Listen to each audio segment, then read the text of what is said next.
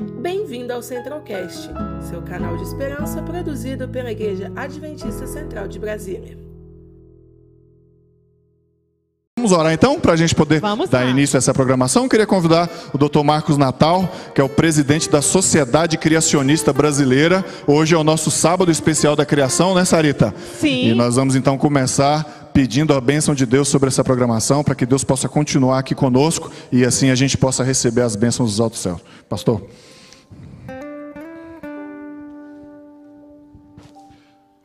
Vamos nos colocar em pé para nós orarmos? Bondoso Pai, bondoso Deus que estás nos céus, muito obrigado, porque Tu és o nosso Criador e Tu és o nosso mantenedor. Queremos te pedir agora que vamos iniciar mais um culto de louvor a Ti, a Tua presença em nosso meio. Abençoas a cada um e para que nossos corações possam estar abertos para receber a mensagem que nós não temos dúvida de que temos um Deus que tudo fez, que a tudo mantém e do cuidado minucioso que tu tens com cada um de nós. Abençoa-nos, ó Pai. Traga-nos a paz, traga a tua bênção. Te pedimos isso com o perdão dos nossos pecados, em nome e por amor de Jesus. Amém. Amém. E agora nós vamos iniciar esse programa com música, música de qualidade. Onde você estiver na sua casa e com seus amigos reunidos, louve conosco. Olá, boa noite para você que está aí na telinha nos vendo e você também que está aqui com a gente. Agora iremos cantar Tu és meu Deus.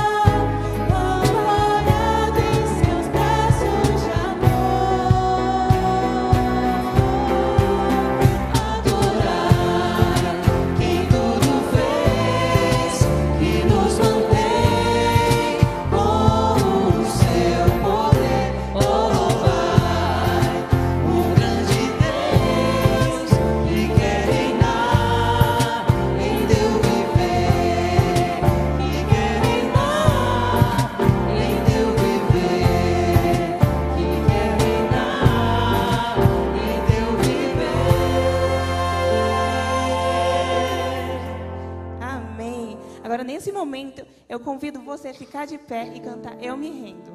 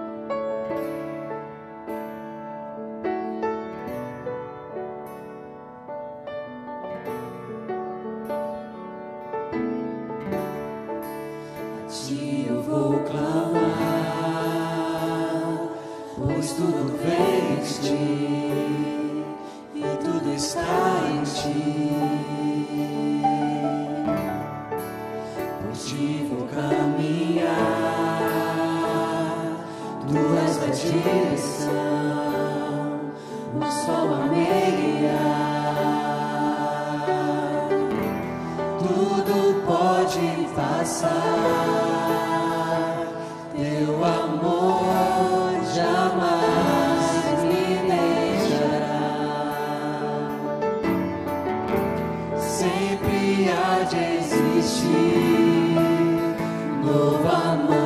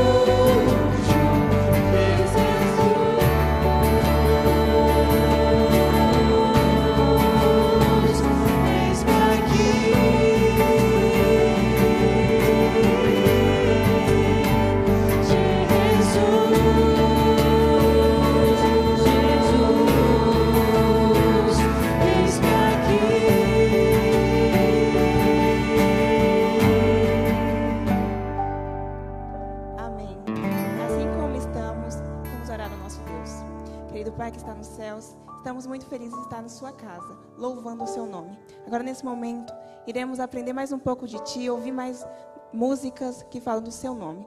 Que o Senhor esteja conosco no decorrer dessa programação. Em nome de Jesus. Amém. Nesse momento, receberemos agora a mensagem musical com a Júlia.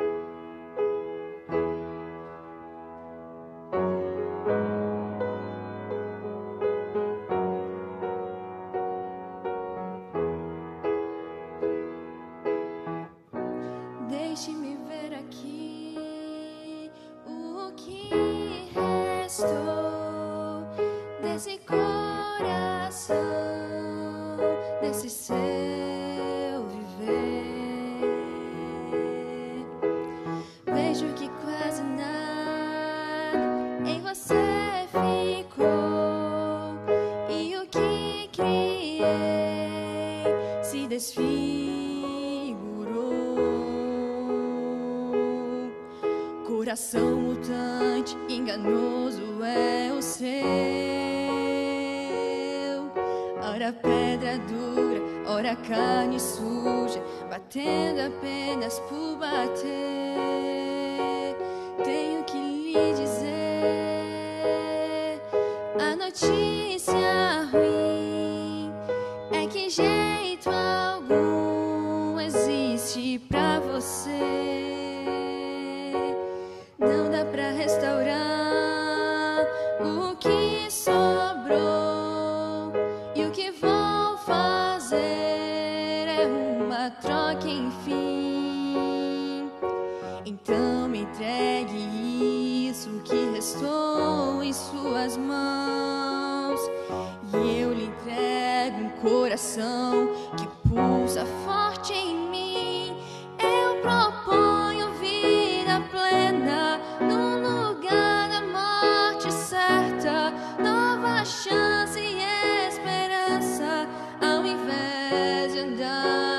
rivers.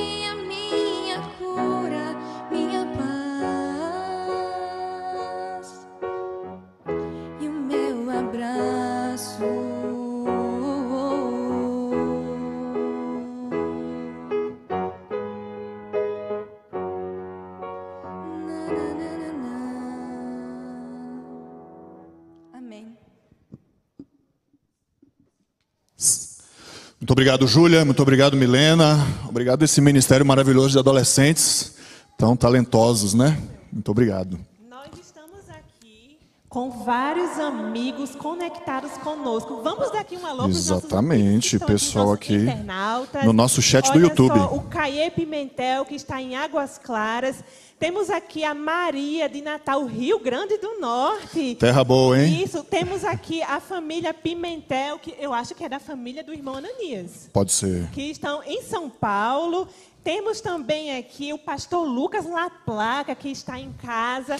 Pastor Lucas, um abraço para você e sua família. Estamos orando por você, pastor. O pastor está no finalzinho do processo da recuperação e logo vai estar de volta. Romeu, mas não podemos esquecer dos nossos amigos que estão aqui presencialmente. Só gente bonita e animada. Só gente bonita, animada, todos com o, o sorriso ó, nos olhos. É. Que as máscaras É o que eu ia falar. São bonitos, mas a máscara atrapalha, mas é, É. faz parte, né? Estamos Isso, cumprindo a estou- lei. Estou feliz por ver alguns amigos também, Tatiana e Vanderlei, E sejam bem-vindos. estão de volta. Muito bom. Sérgio e família. Ali também um casal Gustavo e Nina. Gustavo e Nina, o intercâmbio Brasil e Chile.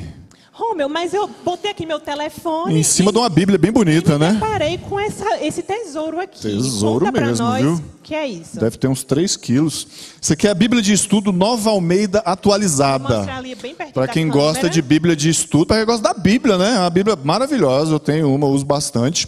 E O que fazer, Romeu? essa Bíblia será sorteada. Mas como assim? Explica Mas não melhor. hoje. Hoje nós vamos ter um sorteio também. Hoje o tema é no criacionismo, mas nós estamos aqui para explicar para vocês que esse programa faz parte de uma série chamada Segue-me. Sim. Essa série começou no sábado passado, vai prosseguir. Temas muito interessantes. Próximo sábado, por exemplo, vamos falar sobre saúde mental, vamos ter um programa sobre vida devocional, vamos ter um programa sobre sexualidade, Muito um bom, programa pessoal. sobre relacionamentos. Vários programas, vão ser seis ao todo. E depois de cada programa desse, nós vamos fazer no Instagram No Instagram, No. Instagram. Hum. Então quer dizer, por exemplo, se o, será que o Ruizinho, se ele não tem o Instagram, ele pode fazer, dá tempo participar? Dá tempo porque o Instagram é aberto e vai ficar lá o teste disponível. O irmão César disse, ali eu já ouvi. O César tem Instagram que ele já participou com a gente É, na live do Ministério Ele Jovem. fez justamente para participar conosco. Exatamente. Você vai entrar lá no Stories Stories, do que é Instagram.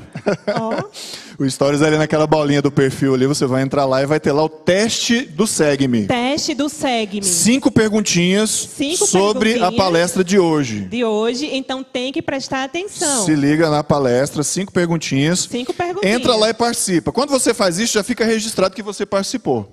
Perfeito. Até agora está acompanhando Estou tudo. acompanhando tudo. Próximo sábado vai ter outro e outro e outro, mais cinco sábados. Cinco sábados. Contando com esse. Você tem que. Olha como a gente está facilitando. E o Rosnaldo, Romeu, será que ele pode O Rosnaldo ele, tem pode Instagram concorrer também. No, no perfil de todos da To- família? Não, cada um concorre com o seu próprio perfil. Viu, Rosnaldo? Apenas no seu perfil do Instagram, Isso, viu? e só uma não vez. pode usar o da E Silvânia. não precisa acertar também não, só participar. Se ele errar, tá É, valendo. não tem problema, aí a graça cobre, tá tudo certo. Sim. O que, que acontece? Desses cinco sábados tem que participar pelo menos dois. Dois. Isso. Aí a Secretaria do Ministério Jovem vai pegar lá todo mundo que participou pelo menos duas vezes. Duas vezes. E aí no último sábado nós vamos sortear a Bíblia. Sim, Romeu, Ficou mas claro? Ficou claro, mas hoje nós teremos outros sorteios. Sim, no Os final, no formulário aqui. que a gente preparou hoje, a gente vai fazer Eu o sorteio. posso dar um spoilerzinho? Pode, com certeza. Olha, o Ruizinho já me mostrou ali. Temos umas revistas, uns livros, Exatamente. amigos, vocês que estão aqui. Vamos lá, repetir. lá, IASD, IASD ponto link barra sorteio. sorteio. Não tem erro, muito IASD ponto link barra sorteio. Os nossos amigos que estão aqui presencialmente podem já conferir. Digita esse link, esse, esse olha, Romeu, olha Tá aí, bacana. isso, tá aí. Obrigada, Rosbach, nosso amigo da mídia. link, tudo já facilita a vida, né? ISD.link barra sorteio. Só abrir a câmera ali, e tá tudo certo. Vamos concorrer a esses brindes que a Sociedade Criacionista trouxe para nós. Muito bom. Falando em sociedade criacionista, nós hoje estamos recebendo um dos membros dela, que é meio que uma filial oficial, só rima, né? Filial oficial em Natal. Em Natal. Em Natal. Ele vem diretamente de Natal. Natal. Ele é um, um jovem estudioso, Sim, apaixonado a- também. determinado, apaixonado e sábio. Sábio. Porque ele escolheu uma, uma esposa de uma família maravilhosa. Sério? E na verdade eu vou começar apresentando a esposa. É Safira, mesmo? vem cá, por favor. A Safira é irmã da Sara. Então vocês já entenderam Pode todo o raciocínio. máscara, né? Pode vir, tá tranquilo. Se quiser tirar a máscara também, não tem problema. Porque aqui a gente está dentro daquele grupo de seis, né? Dá do um regularidade lá. Isso, dá um tchauzinho pra galera aí. E ele, né? Professor Edilson Constantino, por favor. É o esposo dessa jovem, que é minha cunhada. Portanto, o professor Edilson é meu concunhado.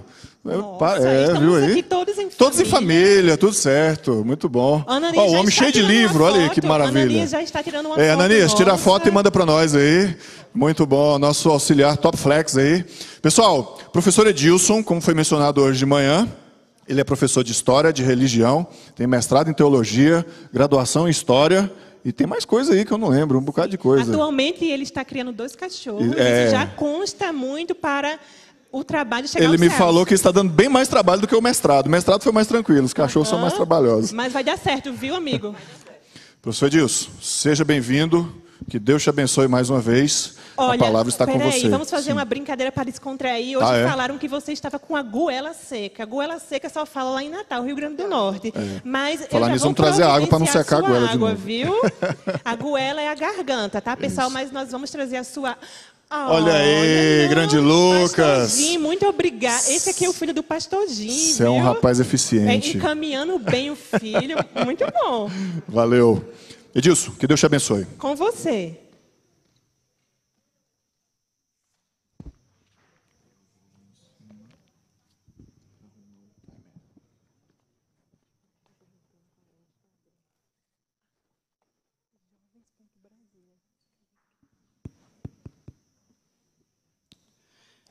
Boa tarde ou boa noite?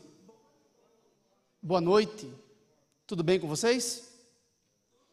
Que bom reencontrá-los aqui. Vamos dar prosseguimento ao estudo da doutrina bíblica da criação, que começamos hoje pela manhã.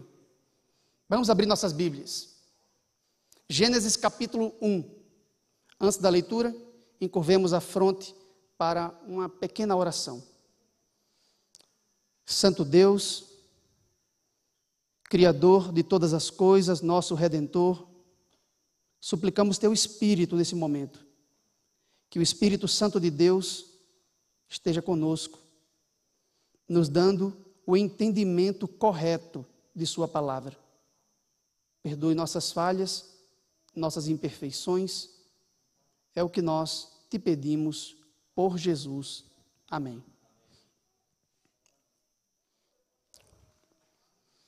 Hoje pela manhã nós fizemos a leitura dos três primeiros versos do Gênesis, Gênesis capítulo 1, versos do 1 ao 3, e lemos uma passagem paralela do Salmo 33, versos 8 e 9. Não fizemos uma análise da narrativa mesma do Gênesis. E eu ficaria muito feliz em ter uma oportunidade no futuro de fazer uma análise de todo o texto de Gênesis capítulo 1, que trata dos atos criativos de Deus. Na parte da manhã, nós levantamos cinco pontos que distinguem o relato bíblico da criação dos relatos mitológicos, dos mitos da criação do Antigo Oriente. Vimos que os relatos míticos ensinam o politeísmo, a crença na existência de vários deuses, várias divindades distintas e até rivais entre si, enquanto o relato mosaico apresenta o monoteísmo, a crença na existência de um Deus único, o Deus vivo e verdadeiro, o Criador de todas as coisas. Vimos também que os relatos míticos ensinam a teogonia, o nascimento dos deuses, a geração dos deuses a partir de matéria informe. Enquanto que o relato mosaico fala de um Deus que não teve começo nem terá jamais fim. Fala de um Deus eterno. Vimos também que os mitos pagãos, em geral, falam de combates míticos, de lutas travadas entre os deuses, a fim de produzirem o cosmo, enquanto que o relato bíblico trata de um Deus todo-poderoso, um Deus onipotente, que cria todas as coisas e não há qualquer vestígio de resistência ao poder de Deus no relato mosaico. Não há combate mitológico. A criação não é feita a partir do cadáver de divindades derrotadas.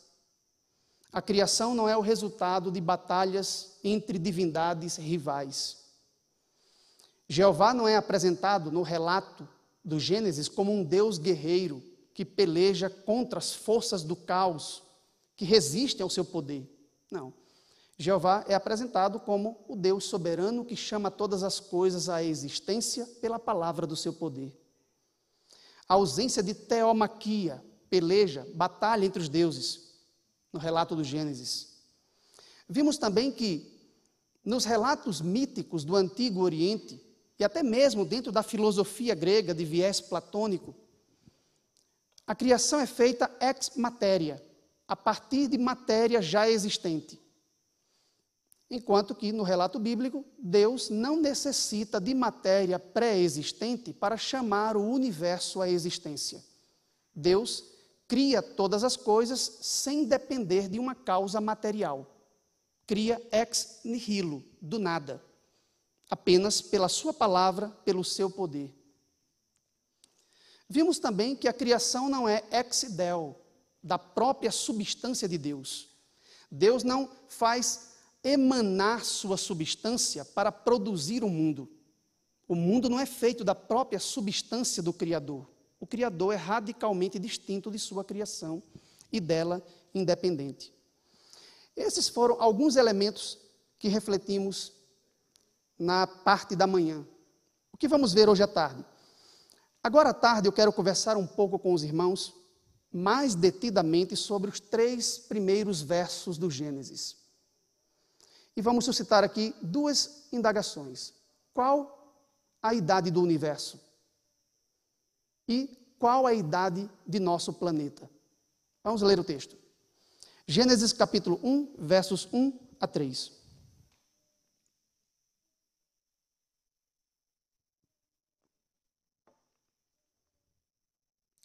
No princípio, criou Deus os céus e a terra. A terra, porém, estava sem forma e vazia. Havia trevas sobre a face do abismo, e o Espírito de Deus pairava por sobre as águas. Disse Deus: haja luz e houve luz. Há um intenso debate entre os teólogos, entre eruditos bíblicos de todas as vertentes, acerca da conexão entre o primeiro verso, a primeira sentença bíblica, e o segundo verso. O primeiro verso simplesmente diz: No princípio, Deus criou os céus e a terra. O verso 2 diz: A terra, porém, era, estava sem forma e vazia. Qual a conexão entre esses dois versos? Para nós entendermos a verdadeira conexão entre eles, nós precisamos entender o que o primeiro verso nos ensina. O que nos ensina o primeiro verso da Bíblia? A primeira frase, a declaração de abertura do cânon sagrado. O texto diz: No princípio, Deus criou os céus e a terra. A depender de como nós entendemos o princípio e o que de fato Deus criou nele, nós podemos aqui ter múltiplas interpretações desse único texto. Pense bem nesta expressão, os céus e a terra, que aparece aí no verso 1. No começo, Deus criou os céus e a terra. O que significa essa expressão? O que ela abrange?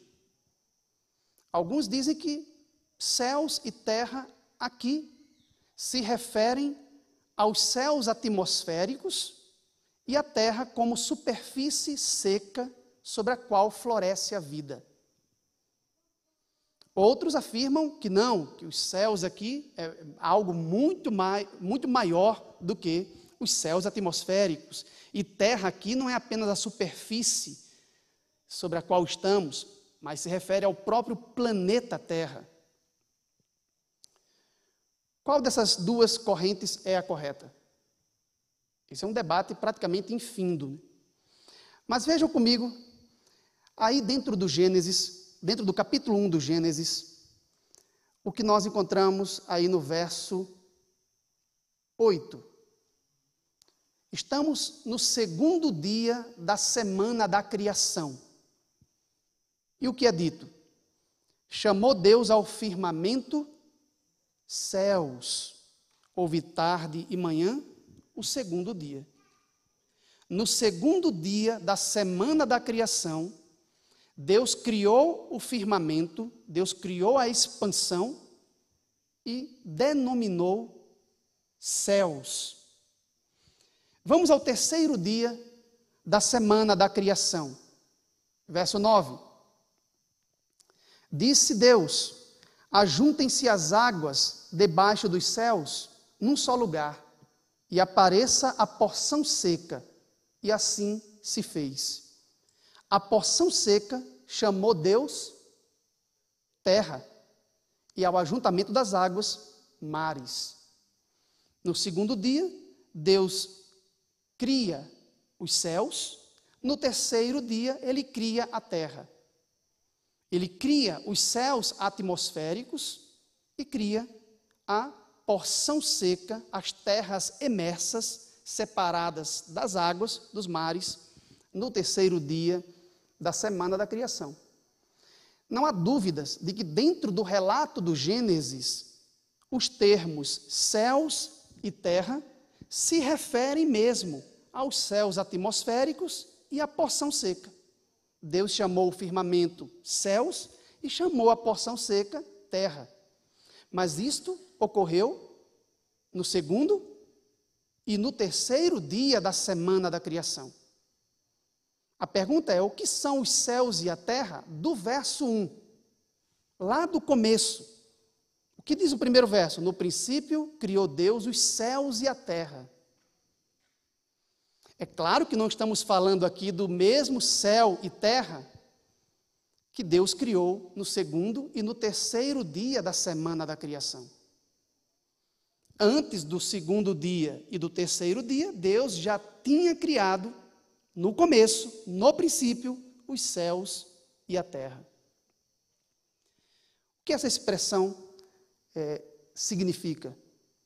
A maioria dos eruditos, dos pesquisadores bíblicos, hoje, tem defendido que a expressão céus e terra é uma figura de retórica, é uma expressão idiomática conhecida como merisma, em que se utilizam termos opostos para se referir a tudo que há entre eles, a totalidade.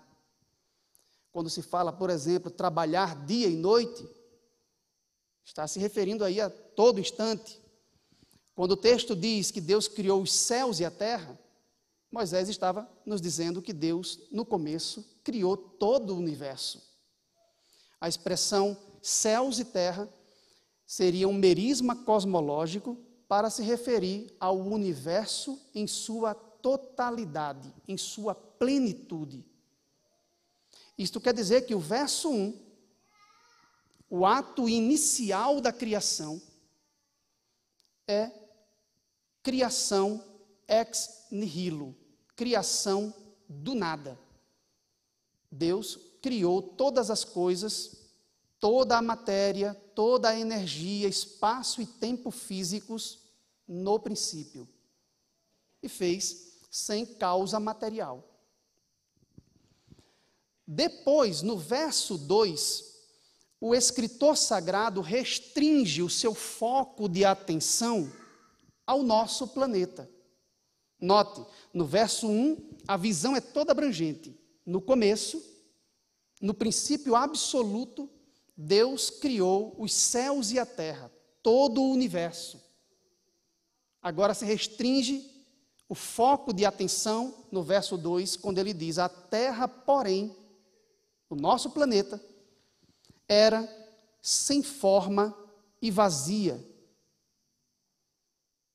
ele fala dos céus e da terra, e agora ele restringe, afunila o foco de sua atenção ao nosso planeta, descrevendo seu estado primordial, descrevendo sua condição primeva. Embora Deus, no princípio, tenha criado todo o universo, os céus e a terra, a terra, quando foi criada, lá no começo, não era exatamente igual a que temos hoje. Não era exatamente igual à terra como ficou ao término da semana da criação. Isso significa que Deus dedicou a semana da criação para organizar o nosso planeta, que já tinha sido criado no princípio. O debate entre os pesquisadores é se isto que foi criado no princípio, os céus e a terra, todo o universo, inclusive o nosso pequeno planeta, ocorreu dentro da semana da criação ou fora dela. Essas coisas foram feitas no primeiro dia da semana da criação ou antes da semana criativa descrita no Gênesis. Veja comigo. Como é que termina o relatório mosaico de cada dia da criação? Como é que, quais são as palavras com que termina o relato mosaico de cada dia? Com a expressão houve tarde e manhã, o dia X, o dia Y e assim por diante. Veja, por exemplo, o que se encontra aí logo no verso 4, final, final do verso 5. Houve tarde e manhã, o primeiro dia. Final do verso 5. Localizaram? É assim que ele termina o seu relatório do primeiro dia da semana da criação. Houve tarde e manhã, o primeiro dia. Como é que ele começa o relato do segundo dia? Com quais palavras? E disse Deus, aí no verso 6, e disse Deus. Aí ele começa a enumerar os acontecimentos do segundo dia. Como é que ele termina? Final do verso 8. Houve tarde e manhã, o segundo dia. Como é que ele começa o relatório do terceiro dia? Verso 9: E disse Deus, enumera os acontecimentos e como é que ele como é que ele descreve o desfecho da obra criativa neste dia. Você percebe aí pelo final do verso 13. Houve tarde e manhã, o terceiro dia. Como é que ele começa o relatório do quarto dia? Verso 14. E disse Deus. E como é que ele termina? Lá no final do verso 19, houve tarde e manhã, o quarto dia. Como ele começa o relatório do quinto dia? No verso 20. E disse Deus. E como é que ele termina? Final do verso 23, houve tarde e manhã, o quinto dia. Como ele inicia o relatório do sexto dia? Verso 24. E disse Deus. E como ele termina? Lá no final do verso 30, do verso 31, houve tarde e manhã, o sexto dia. Perceberam a estrutura? O relatório de cada dia da semana da criação começa e termina da mesma forma, usando-se as mesmas expressões linguísticas. E disse Deus, enumera os acontecimentos e finaliza com a expressão houve tarde e manhã, o dia X, Y, Z e assim sucessivamente. Mas como é que começa o primeiro dia? Veja que quando eu comecei a minha apresentação, eu comecei a partir do segundo dia. O segundo dia começa com a expressão e disse Deus e termina com houve tarde e manhã o segundo dia. E essa estrutura se repete quase que monotonamente para todos os dias até o final do sexto dia. Mas o primeiro dia, como é que começa o primeiro dia aí na sua Bíblia? Veja com atenção.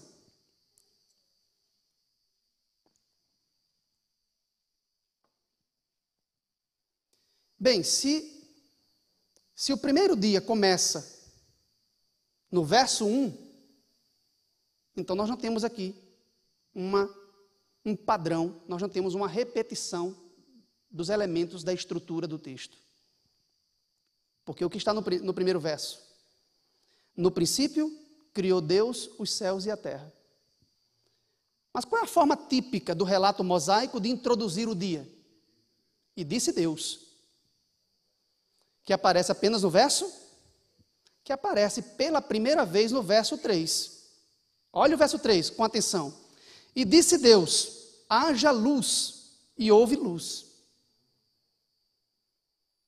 Então nós poderíamos estabelecer aqui como um argumento de que o ato criador de Deus, dentro do primeiro dia da semana da criação, é o que está descrito no verso 3. E disse Deus: haja luz, e houve luz. Nós temos certeza até aqui que a criação da luz, a luz do nosso, a luz para alumiar o nosso planeta, ocorreu dentro do primeiro dia da semana da criação. E disse Deus: haja luz, houve luz, e termina o relatório do primeiro dia no final do verso 5, dizendo: Houve tarde e manhã o primeiro dia. A questão agora é o que fazer com os dois primeiros versículos, o verso 1 e o verso 2. Antes do e disse Deus. Esses dois versos se encontram fora da semana da criação? Provavelmente é isso que está sendo apresentado aqui. Se respeitarmos a estrutura literária do texto, a forma como o texto foi organizado.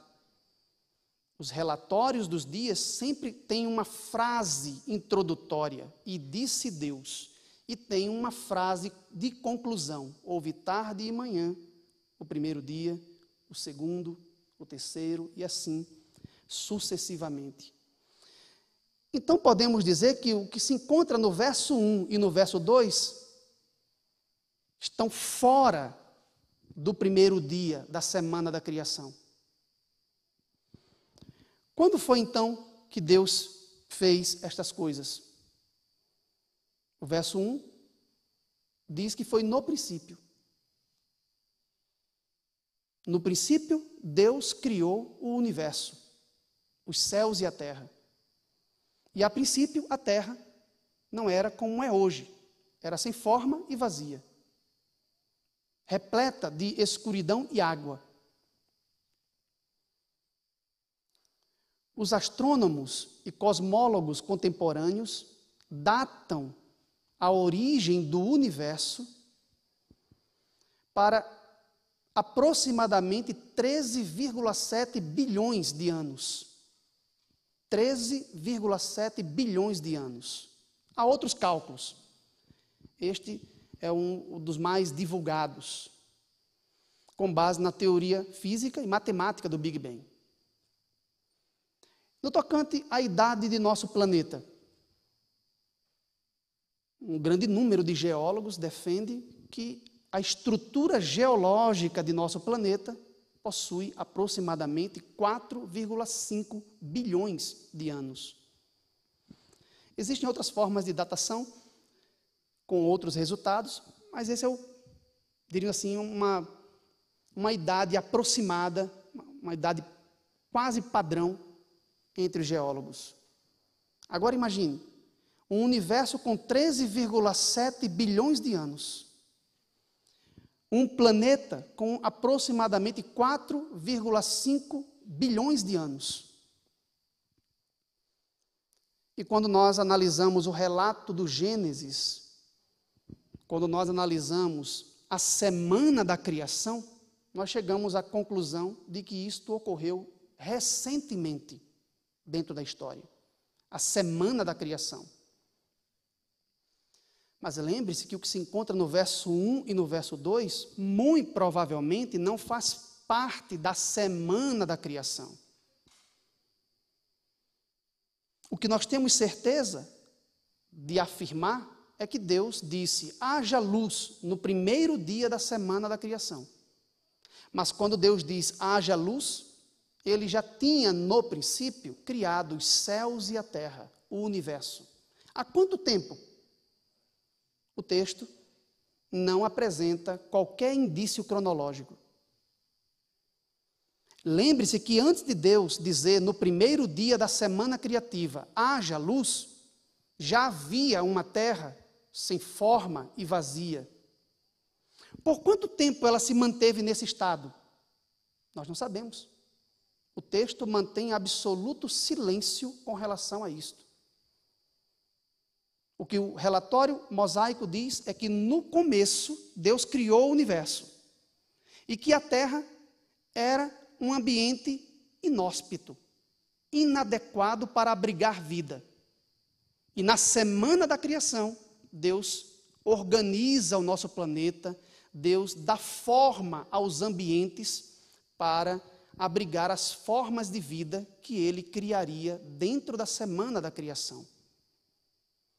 Então, a rigor, não existe incompatibilidade entre as datações dos cosmólogos contemporâneos, dos astrofísicos, dos astrônomos, no tocante à totalidade, o universo, nem há incompatibilidade com a datação que os geólogos fazem acerca de nosso planeta e o relato do Gênesis. Porque o relato do Gênesis não nos diz quando especificamente Deus criou o universo, nem quando Deus criou o nosso planeta. O que nós podemos calcular com base nas genealogias dos patriarcas, de Adão até o dilúvio e logo em seguida, a partir de Gênesis, é da semana da criação para cá. Aí nós poderíamos afirmar que da semana da criação até nossos dias, teríamos aí entre 6 a 10 mil anos aproximadamente. Quando nós falamos que a criação ocorreu em um momento recente do passado finito, nós estamos nos referindo especificamente aos atos criativos dentro da semana da criação. Mas o que se encontra fora da semana da criação, nós não temos como datar com base nas Escrituras. Portanto, é falsa a afirmação de que o texto do Gênesis é incompatível com as descobertas empíricas da cosmologia contemporânea e da, dos dados cronológicos dos geólogos. Não há conflito entre a perspectiva adventista, a leitura adventista do Gênesis, e essas formas de datação provenientes da astronomia e da geologia. O problema aqui é a vida. Se a vida surge dentro da semana da criação, então a vida é relativamente recente. E aí talvez um diálogo mais aprofundado com os biólogos é que seria mais produtivo, uma vez que não há incompatibilidade do Gênesis com a astronomia ou com a geologia no tocante à datação. Como a Bíblia deixa em aberto este ponto, nós não podemos forçar as Escrituras a dizerem coisas que elas, que elas não, não afirmam categoricamente. Eu não estou propondo aqui nenhuma forma de concordismo, de torcer o texto para que ele se acomode à perspectiva contemporânea que a ciência moderna traz. Eu não estou defendendo nenhuma forma de harmonização infundada. O que eu estou dizendo aqui é o que a maioria dos eruditos adventistas, adventistas hoje tem compreendido a partir da leitura do Gênesis. E aqui eu quero fazer é, uma sugestão de uma obra, se os irmãos puderem adquirir. Essa obra da Casa Publicadora, intitulada No Princípio, uma obra que foi organizada por Brian Ball. Cada capítulo é de um autor distinto, de um escrito por um erudito, por um teólogo ou por um cientista. O capítulo 5 dessa obra, escrito pelo Dr. Richard Davidson, da Universidade Andrews, apresenta exatamente esta linha de interpretação que eu estou apresentando para os irmãos aqui. Se puderem adquirir a obra, ler mais propriamente o capítulo 5, os irmãos vão encontrar muitas informações interessantes nesse capítulo do Dr. Richard Davidson. Ele defende o que nós chamamos de teoria do intervalo passivo. Há uma lacuna, há um intervalo temporal entre o verso 2 e o verso 3. Porém, esse intervalo é passivo porque não havia uma criação anterior, uma criação de uma raça de criaturas, de seres como algumas linhas, é, algumas vertentes do mundo evangélico têm proposto. Há uma linha dentro do evangelicalismo, principalmente dentre dispensacionalistas, de que Deus é, tinha criado é, uma raça pré-adâmica em nosso planeta, e por causa da rebelião de Lúcifer e dos homens, Deus, em juízo, transtornou a superfície da terra, desolando-a, tornando-a sem forma e vazia. Então, eles entendem que quando no verso 2 é dito a terra estava sem forma e vazia, que na opinião deles seria melhor traduzido, a terra tornou-se sem forma e vazia, seria é, em consequência do juízo divino sobre uma raça que existia aqui no, em nosso planeta. E depois que Deus destrói esta raça, depois que Deus é, elimina a vida do planeta, começa então a semana da criação. É uma nova criação, mas já existia uma raça pré-adâmica, segundo a opinião desses, é, desses estudiosos. Isso você vai encontrar inclusive nas notas de rodapé da Bíblia Scofield, que defende esta linha de interpretação. Isso é chamado teoria do intervalo ativo. Havia vida aqui antes da Terra se tornar sem forma e vazia, como resultado do juízo divino. Nós, adventistas, não defendemos esta linha de interpretação. Nós defendemos que há provavelmente um intervalo, mas esse intervalo é passivo. A terra ficou sem forma e vazia por séculos, por milênios, não sabemos por quanto tempo, a Bíblia não especifica, até que Deus se aproxima de nosso planeta e no primeiro dia da semana da criação, ao dizer haja luz, ele começa então a adorná-la, a moldá-la para se tornar um ambiente ideal para receber as formas vivas posteriormente criadas, ainda dentro da semana da criação. Então a maioria hoje se inclina nessa, nessa direção, de ver aqui um intervalo passivo. Não sabemos por quanto tempo a terra ficou nesse estado desordenado e vazio. Quando as Escrituras afirmam que a terra estava sem forma e vazia, a expressão hebraica torro vavorro, ela não está dizendo que a terra era um caos, no sentido mitológico do termo, como apresentado na parte da manhã.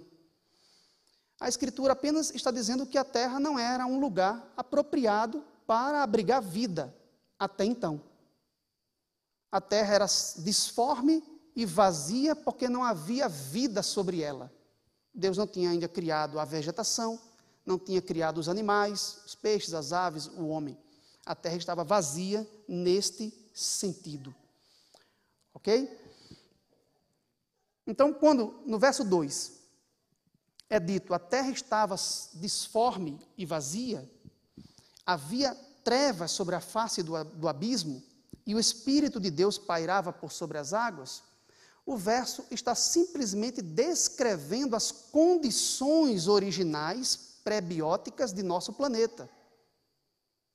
A Bíblia não está dizendo aqui que Deus transtornou a superfície da terra, derramando um julgamento sobre uma suposta raça pré-adâmica ou em julgamento pela rebelião de Lúcifer, como alguns têm defendido.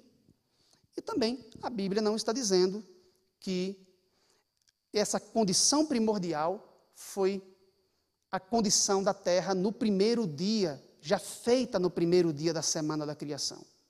Não.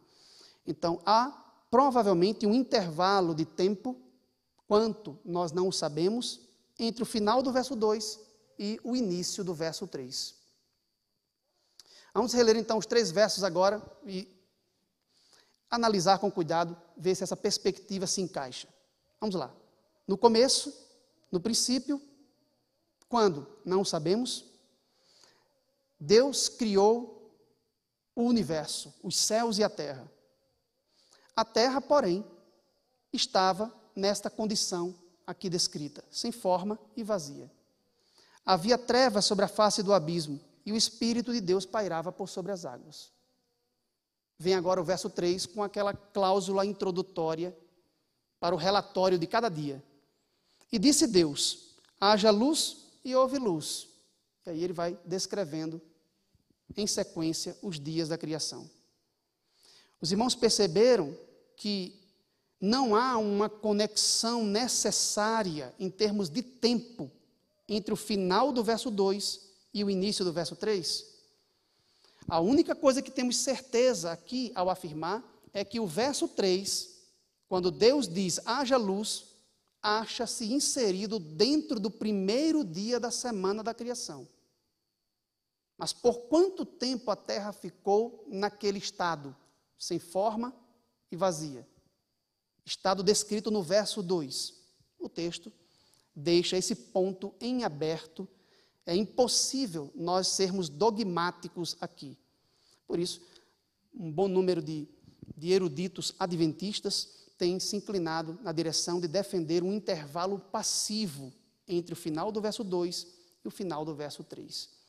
Por que é importante para teólogos adventistas defender que os versos 1 e 2 se acham fora da, do relato da semana da criação. Não é porque nós estamos é, interessados em encontrar uma harmonia, um ponto em comum com os homens da ciência. Não é esta a motivação.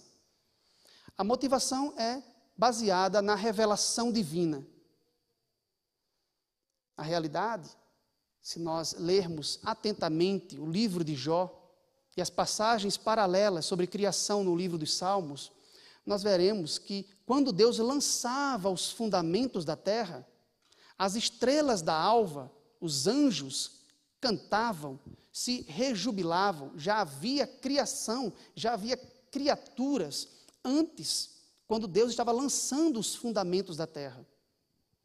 E pela leitura atenta de patriarcas e profetas, nós chegamos à rápida conclusão de que antes de Deus começar as obras na semana da criação, já existia todo um universo com seres inteligentes criados por Deus. Inclusive, a própria rebelião e a queda de Lúcifer ocorreram antes mesmo da criação do homem, dentro da semana criativa. Então, é importante para nós que o universo seja tenha sido criado antes mesmo da semana da criação. Então, esse ponto é um ponto que para nós é, faz parte do pensamento adventista e ele está em perfeita compatibilidade com a leitura do Gênesis. A leitura baseada no intervalo passivo aqui. Ok? Então, esses pontos são pontos fundamentais. Agora, no tocante à semana da criação, o que é que nós poderíamos acrescentar aqui? Do ponto de vista da estrutura literária, Toda a semana da criação é organizada com base naquela expressão que aparece no verso 2 para descrever as condições iniciais de nosso planeta. Como era a Terra? Sem forma e vazia. Torro, vavorro. Ao longo da semana da criação, Deus irá organizar o nosso planeta para que ele possua forma e seja preenchido com vida. Nos três primeiros dias, Deus atua a fim de dar forma ao que antes era torro, sem forma. E nos três últimos dias, Deus vai preencher os ambientes recém-organizados. Ele vai preencher o que antes era vazio, o que era vavorro. Então, essa expressão ela é muito importante para a estrutura literária, porque o Gênesis, o capítulo 1 do Gênesis está organizado com base nessas duas condições, sem forma e vazia. Nos três primeiros dias, Deus supera a primeira condição, dando forma ao que estava sem forma. E nos três últimos dias, ele preenche o que estava vazio. O que ele faz no primeiro dia?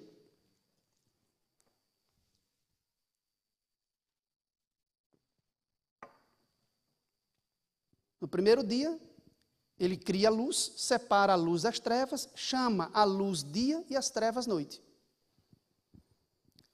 Então nós temos no primeiro dia a criação do dia e da noite.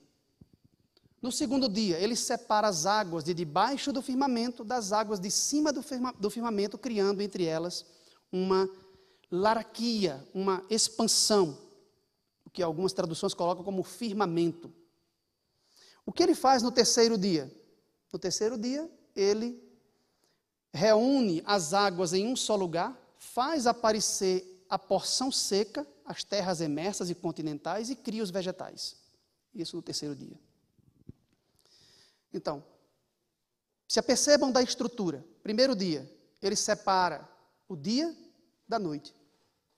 No segundo dia, ele separa as águas debaixo do firmamento das águas acima, as águas acima do firmamento.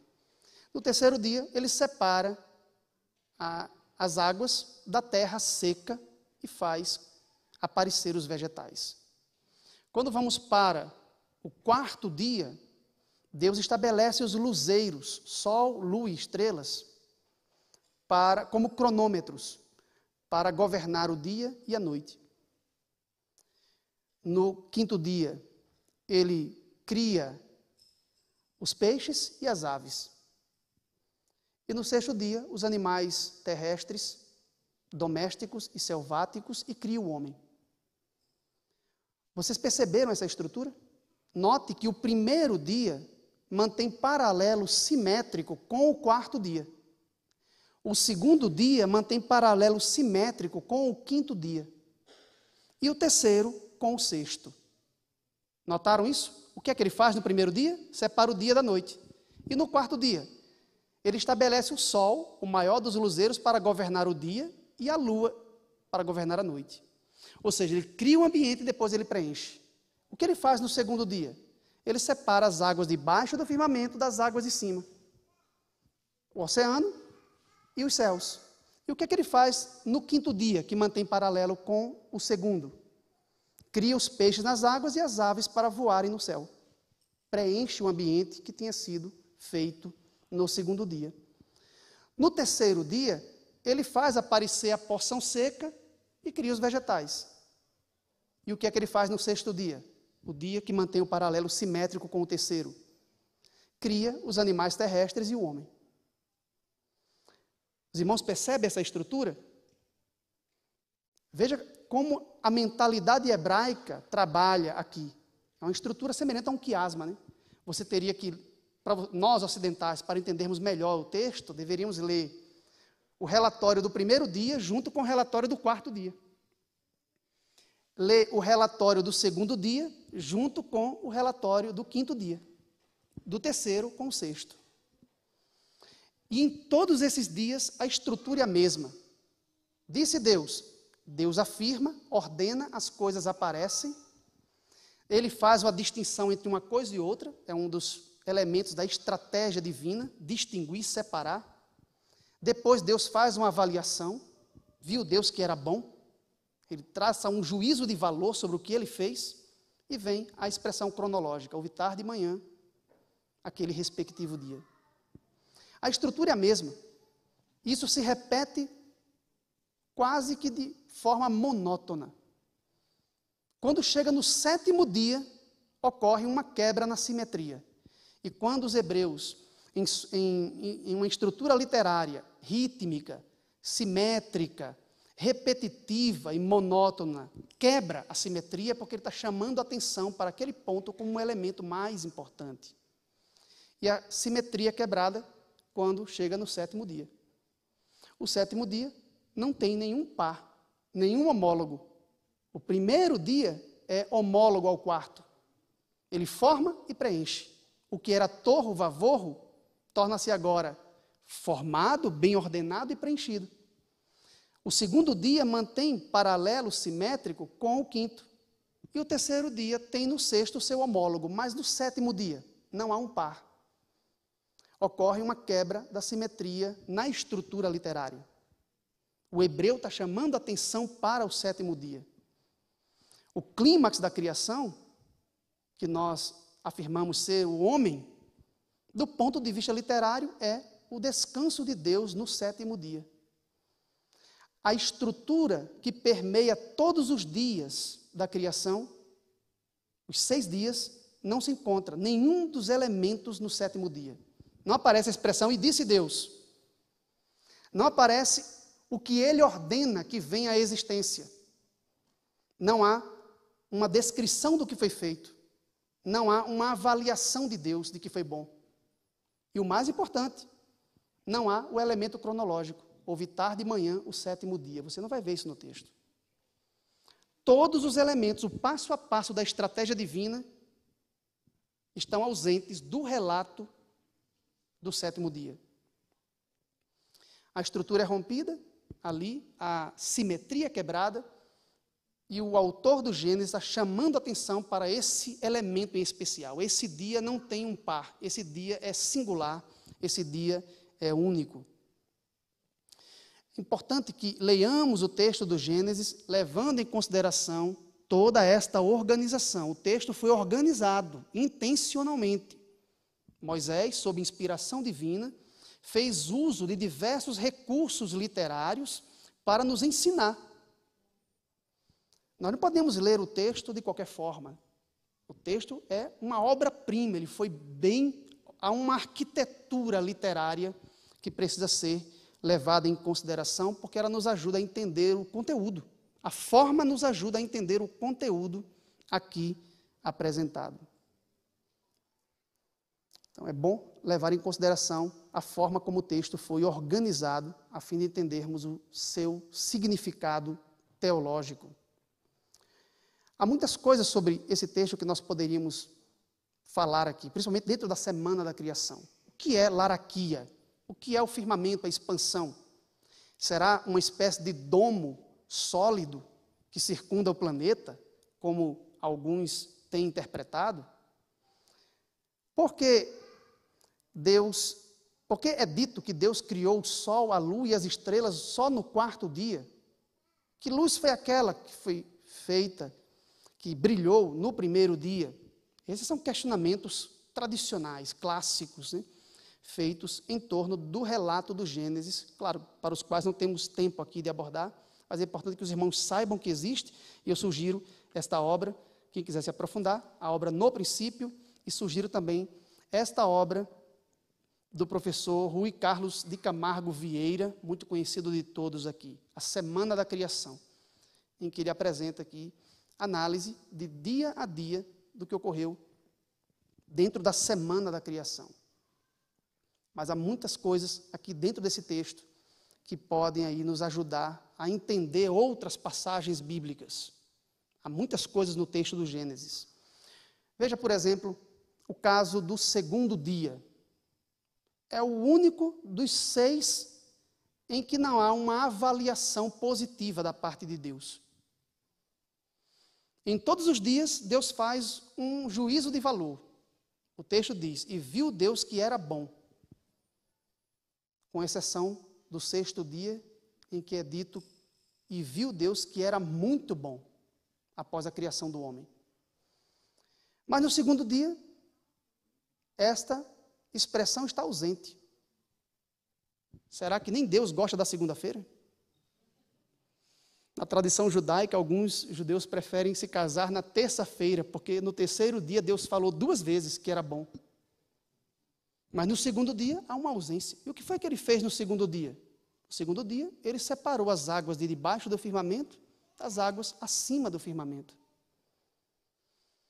Será que Moisés não mencionou o julgamento divino, o juízo de valor de Deus, acidentalmente ou intencionalmente? Agora entramos no terreno da especulação. Né?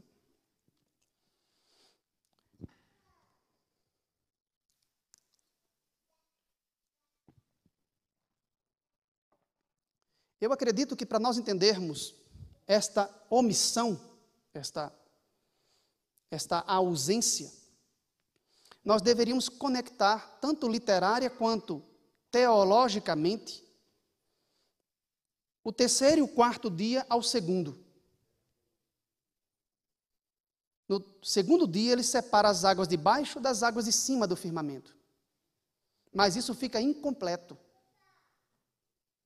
Deus vai voltar a tratar das águas de baixo do firmamento e vai voltar a tratar das águas de cima do firmamento nos dois dias seguintes, no terceiro e no quarto dia. No terceiro dia, Deus vai juntar todas as águas de baixo do firmamento em um só lugar e fazer aparecer a porção seca e dá uma função a ela: produzir os vegetais. No quarto dia, Deus vai se voltar para as águas de cima do firmamento para fazer aparecer os luzeiros no firmamento dos céus e atribuir a eles a função de governar o dia e a noite. Esse é um ponto interessante, né? Porque no terceiro dia Deus não cria a terra. Ele afasta as águas ajunta as águas em um só lugar e faz aparecer a terra seca, que já tinha sido criada, evidentemente, mas agora torna-se exposta. No quarto dia, Deus faz aparecer os luzeiros no firmamento dos céus, que já existiam, ou Deus os criou ali no próprio quarto dia. As duas ideias são defendidas entre os eruditos bíblicos. Alguns creem que Deus de fato criou os luzeiros no quarto dia da semana da criação. A maioria pensa que não. A maioria acha que Deus apenas alterou a atmosfera, fez com que aquela densa camada, aquela manta de nuvens, se afastasse, de modo que os luzeiros aparecessem no firmamento do céu, para que um observador sobre a terra pudesse vê-los. O observador que viria posteriormente. Talvez seja por isso que no segundo dia nós não encontramos a declaração divina de que foi bom. Deus simplesmente separou as águas, de baixo e de cima. Não estava ainda de acordo com seus critérios do que é bom. No terceiro dia, ele volta a lidar com as águas debaixo do firmamento, para fazer aparecer as terras emersas. E no quarto dia, ele volta a tratar com as águas de cima do firmamento, para fazer aparecer os luzeiros, para governar o dia e a noite. Todo este relato está organizado, está estruturado, tanto literária quanto teologicamente. Eu sugiro que os irmãos se aprofundem no relato bíblico da criação. Mas, sem mais tecnicismos e detalhes, eu quero mesmo reafirmar a fé dos irmãos no Deus Criador. Deus é onipotente, Deus é onisciente, e quando eu falo de sua onisciência, eu me refiro à sua perfeição cognitiva. Deus é onipresente, portanto, ele não experimenta o espaço nem o tempo da mesma forma como nós experimentamos. Na realidade, Deus é capaz de experimentar o tempo que ele criou, o tempo das criaturas. O agir de Deus não é incompatível com o tempo humano, com a história. Deus age na história. Mas Deus não experimenta as mesmas limitações que o tempo e o espaço impõem a nós. Jeová é alto acima dos povos. Ele está agora entronizado num alto e sublime trono, seguindo os conselhos de sua própria vontade. Aquele que habita em luz inacessível, o único que possui imortalidade em si mesmo, inerentemente, que habita em luz inacessível, a quem homem algum jamais viu, nem é capaz de vê-lo em sua perfeição. A ele seja a honra e o poder eterno. Esse Deus Altíssimo, que criou todas as coisas, esse Deus grandioso, que as Escrituras afirmam que com a palma de sua mão mediu a profundidade dos oceanos e com o sopro de sua boca fez as estrelas, está aqui, nesta noite, conosco. E ele é um Deus relacional. É um Deus que desce ao nível das suas criaturas. Isto é a condescendência divina. Ele está aqui conosco hoje. O máximo de sua condescendência foi assumir a forma e a natureza humana e vir a esse mundo morrer por nós. Se nós crermos, se nós tivermos fé, nós podemos ter um encontro com Ele hoje aqui. Não saia daqui essa noite sem esse encontro. As profecias falam de dias maus que virão. Nós já estamos experimentando aqui momentos estranhos, né? Dias difíceis. Mas as profecias falam de um cenário futuro que não será nada bom para o povo de Deus. Dias maus virão. Onde nós estaremos naquele dia? Quando se levantar a tempestade, quando ela desabar sobre o mundo inteiro, onde nós estaremos? No esconderijo do Altíssimo, debaixo do escudo do Todo-Poderoso do Criador de todas as coisas, até que a tormenta passe. Dias maus virão, busque refúgio enquanto se pode achar, invoque o seu nome enquanto está perto, porque naquele dia, quem invocar o nome do Senhor será salvo. Amém.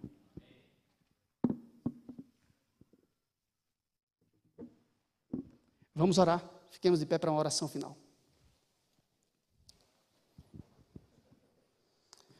Santo Deus, Criador de todas as coisas, Jeová, Deus, que lançou os fundamentos da terra no começo, o mesmo que lança os fundamentos de nossa vida espiritual em Cristo, o Criador que também é o Redentor e que irá recriar, fazer nova todas as coisas no futuro e que vem ao nosso encontro. Perdoe nossas falhas, Senhor, perdoe nossas negligências e imperfeições, nos fortaleça na fé. É o que nós te suplicamos em nome de teu Filho, Jesus Cristo, nosso Senhor. Amém. Amém, Senhor. Amém. Muito bom. Podem sentar, pessoal. Obrigado, Edilson. Valeu, Edilson. Aprendemos muito, viu? Sarita, vamos lá? Temos que agora Vamos. finalizar aqui o nosso sorteio. Sorteio. Rômel, vamos fazer o seguinte: estou aqui Sim. com as revistas e também um livro. Esse também vai para o sorteio. Então você vai me falar os números. Tá. Ah, Rômel, antes do sorteio eu quero falar que o momento de perguntas vai ser exclusivamente para os privilegiados que estão aqui presencialmente. É, pode conversar por aqui. Ou pode nos mandar mensagens pelo chat também. A gente pode Sim. encaminhar e depois a gente responde. Depois a gente responde. Isso. Sarita, número 9 a 50. 9 a 50, Isso. eu vou de 20. 20. Francisco Vanderlei Varela. Vanderlei, Ai. ô meu amigo, vem aqui buscar sua revista. Mais um? Espera aí, mais um. Não, agora eu quero ao contrário. Ao contrário? Isso, você que vai falar um número, eu também tenho aqui a lista. Tá bom. 9 a 50. 38. 38, Romeu, 20. estou vendo aqui. Eu não conheço, mas tem aqui Leivson. Será que está aqui ou é do YouTube? Olha, Leidson? Ah, tá. vem aqui. Olha, ele que está nos visitando, que coisa boa. Leivson, olha, você vai ganhar esse livro aqui, A Semana da Criação. Vamos aqui, pode vir aqui. Seja muito bem-vindo e faça um bom proveito deste livro, viu? Vamos dar uma salva de palmas para o nosso amigo Leivson, né? Valeu, Leivson. Muito bom. Que Deus te abençoe, amigo. Você agora, Sarita, 9 a 50. Eu vou no 50. 50. Marcelo Carvalho. Marcelo, que já está usando as mãos para tocar, É, agora vai aí pra ele. folhear este livro e ler. Olha lá, olha lá, olha lá, olha lá. Já. o, o violão e o baixo vai levando aí, ele segura a onda. Agora sou eu? Sim. Número 9 a 50, 12. 12. Eu estou vendo aqui uma pessoa muito querida que eu estava com saudade. É? Sol, Sol, underline Ah, Solange. Cadê ela? Ô, Sol. E ela também devia estar com saudade de você, né? Sim, a nossa profissional da saúde. Isso. que Esteve aí na linha de frente, eu já estava com saudade da Sol. Sempre muito linda, estilosa, máscara combinando com o vestido. Sarita e seus comentários fashion, né? Sim, se hoje o pastor Jim falou do look para o impacto esperança, então eu também vou Exatamente. pegar uma carona. Pastor deu altas né? dicas aí de sapatilhas e tal, né? Roupas leves. Estamos aprendendo com o Rusbach, né? Isso, Que Rufus Bach bom. também é. Próximo número, Sarita. Próximo número, Romito 21. 21. 21, Renato Lessa. Ele que está com sorte no amor e também no jogo, Também porque ele no- vai casar o é. ano que vem, já foi sorteado. Esse é o jovem abençoado, o jovem Esse da tá. Larissa. Para- Vem mais pra cá pra gente, o pessoal de casa ver você. Aí. Ali naquela câmera. Uma salva de palmas para ele também, né? Eu me esqueci que na hora da sol me empolguei com o comentário fashion. Valeu, Renato. Muito bom. Pessoal, só um detalhe aqui antes da gente finalizar. Como- falar posso- sobre a Bíblia, é isso aí mesmo. Já tá lá algumas perguntas, hein? A nossa secretaria já colocou lá, já tá começando o teste do Segue-me no nosso Instagram, jovens.brasília. Você vai lá e responde. Se acertar, comemora. Se não, torce para entrar na repescagem e jeito- ganhar. Vai concorrer a Bíblia, né? Sim. A gente vai sortear essa Bíblia no dia 21 de novembro. Vai ser o 21. último programa dessa temporada do Segue-me, tá bom? Bota aí, dia 21 de novembro. É, outro detalhe importante: próximo sábado eu acho que eu até já falei, né? Nosso programa será aqui, mesmo horário, 18 horas. O tema será saúde mental e a palestrante será a doutora Simone Bori, psicóloga aqui da nossa igreja. Imagino que a maioria aqui conheça, tá bom? Próximo sábado, 18 horas. O Vanderlei tá com um anúncio importante ali que logo depois aqui parece que o pessoal tá organizando o vôlei ali e sábado que vem deve abrir a asa de novo, a pizza vai voltar. Então, boas novas aí para nós. Boas novas. Né? Boas novas. Romeu, Oi. hoje nós tivemos duas comemorações especiais. Isso. A primeira foi os- essa aqui, o Sábado da Criação. E hoje também é o dia do pastor. Cadê os Isso, vamos pastores? chamar o pastor. Vem cá, pastor. Vem aqui, Jô, amigo. Laura. Lucas não pode vir porque está eficientemente lá no Ele som. está trabalhando no som, né? Fica Laurinha, vem também, Laurinha. a representação da família pastoral lá em cima no som. Sim. Mas vamos chamar todos aqui agora. Muito Sejam bom. muito bem-vindos, casal especial. Mas vocês não estão sozinhos, viu? Romeu, tem algum, um- algum amigo que está faltando aqui, querido, que é o pastor Lucas. Pastor Lucas La Placa, jovem. como a gente já falou algumas Tem ocasiões. fazer uma ligação para ele aí Vamos fazer? Vamos fazer uma live com ele aqui? Vamos, com- Olha É. só. Pastor Lucas, ele fez aquele, aquele teste que você fez que fura o cérebro, Sim, o teste da aquele- Covid. Sim, ele fez. E ele deu positivo. E aí ele está em quarentena já há um certo tempo, está isolado. Mas nós queremos homenageá-lo também, né? Estamos e, ligando para ele. e nós E queremos convidar aqui. Os anciãos. Isso, o grupo de Cadê os apoio, pastor. anciãos? Os nossos pastores leigos aqui, né? Alcione, Rosnaldo, Ananias, César, Hélio, Ananias. Adriano. Eu vi o César por aí também. Tem mais algum ancião faltando? Eu acho que tá todo mundo tá ano por que aqui, vem, quem né? sabe, novos, né? Exato. Novos anciãos. Exatamente. Isso mesmo. Ananias, bem-vindo. César, que bom que você veio. Uau, Que Alcione. bom que você veio. Tá. E o que, agora é a declaração? Abriu o coração? Agora nós vamos ter uma parceria do Ancionato com o Ministério da Família. Você sabe que a gente trabalha só em parceria, né? Sim, parceria. Essa igreja é juntos a hashtag? Junto, hashtag hashtag, juntos? juntos. Vamos chamar aqui a nossa líder do Pera Ministério aí. da Família, nossa irmã Silvânia. Vamos ir mais pra cá para aparecer todo mundo na ah, é? câmera. Opa! Acho que é o Vamos. contrário, não é não, amor? Ai, não. Meu Deus. Direito. Isso, agora tá todo mundo lá. ó. Isso. Silvânia, Paulinho, a gente Silvânia, também tem um intercâmbio com a Paulinha. tesouraria, claro, né? Importante esse intercâmbio. Sempre bom ter o tesoureiro como amigo aqui. Paulinho, Isso. dá um closet nele. Foi preparada uma lembrança especial com muito carinho aí para vocês. Olha que bênção. Ainda tô aqui no pé do pastor Lucas, vou falar com esse homem. Estamos tentando contato com o pastor Lucas, mas o dele também É. Tá está aqui, guardado. tá guardado. Olha aqui, Luquinhas. Isso, é, seu, Luquinhas, tem viu? para você aqui, família pastoral, na Família verdade, pastoral. né? Muito importante isso, porque a família pastoral que faz o ministério, né? E quero convidar agora aqui o nosso líder do nosso ancionato, nosso irmão Hélio, para que possa falar um pouquinho agora, deixar uma palavra e orar conosco neste momento, agora sim, a nossa oração de encerramento do nosso programa de hoje, irmão Hélio. Boa noite a todos, feliz semana. É, depois desse banquete espiritual trazido aqui pelo nosso amigo professor Edilson, alegria revê-lo, e a estimada Safira também, é, eu fui incumbido de trazer aqui alguma palavra, quero ser breve nisso, expressando o nosso apreço. Eu, ao final do que tenho a dizer, eu vou ler aqui um texto é, que nos foi encaminhado pelo querido irmão Jader, que é o mais experiente dos anciãos dessa igreja, e entendo que é exatamente o nosso decano.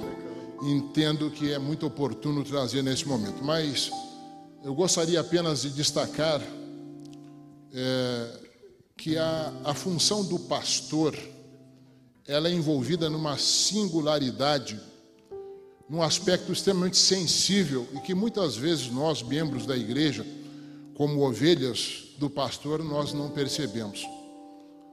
O pastor é aquele, aquele ser humano que foi separado por Deus para, enquanto Jesus não voltar, guiar o seu povo, preparar um povo, liderar a preparação de um povo para encontrar-se com o seu Senhor.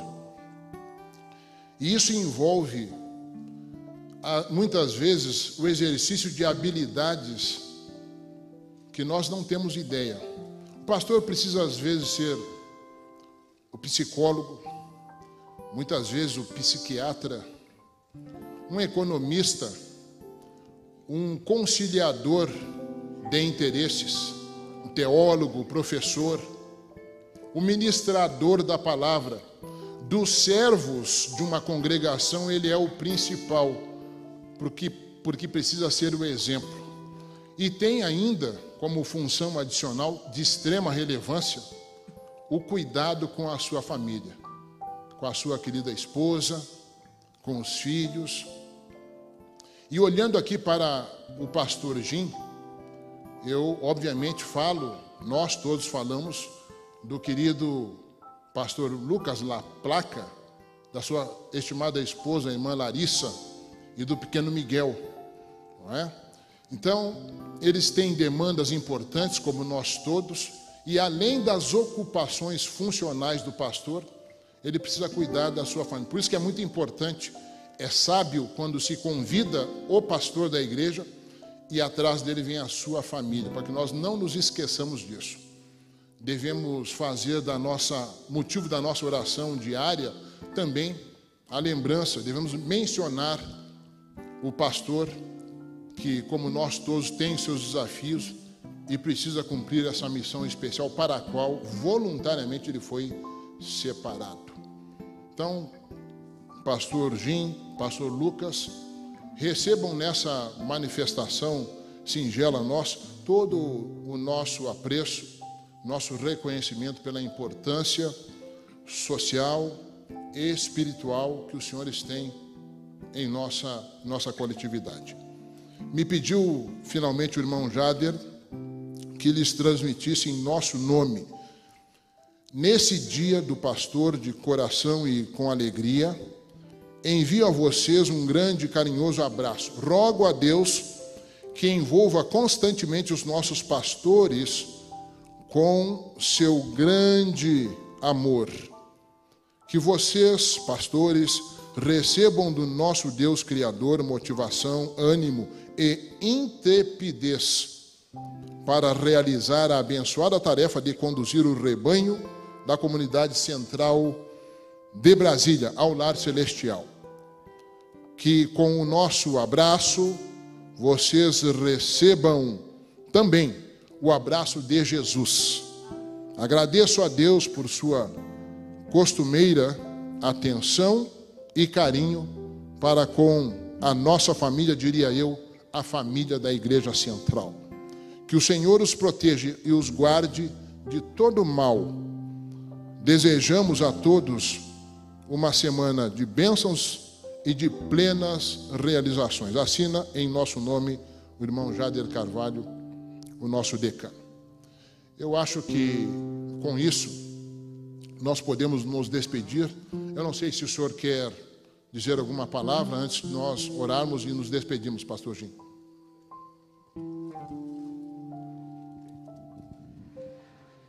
A vida do pastor ela só tem sentido pelas ovelhas. E o meu ministério é pontilhado pela vida de cada um de vocês. E a maior gratidão e o melhor apreço é cada um de vocês fazendo parte da nossa vida, da nossa família, do nosso ministério. Então agradeço a Deus o privilégio de fazer parte da família de vocês aqui na Igreja Central de Brasília, que é a minha família também, é a minha família. E que Deus esteja sempre nos unindo cada vez mais e nos fortalecendo rumo à eternidade. Agradeço aí o gesto de carinho um gesto de atenção, mas o que fica uma forma mais especial é um pouco de cada um em nossa vida, em minha vida de uma forma especial. O meu ministério, como eu já falei, ele, ele, ele cresce, ele se desenvolve, ele se potencializa por cada um de vocês. E é assim que o pastor ele avança na sua vida. A sua vida nada mais é do que o cuidar das suas ovelhas, de estar junto com elas. Muito obrigado por isso. Que Deus continue sempre nos abençoando, nossos amigos anciãos aqui e os demais também, é no Ministério da Mulher, Tesouraria e a Igreja. Que Deus nos conduza sempre na caminhada rumo à eternidade.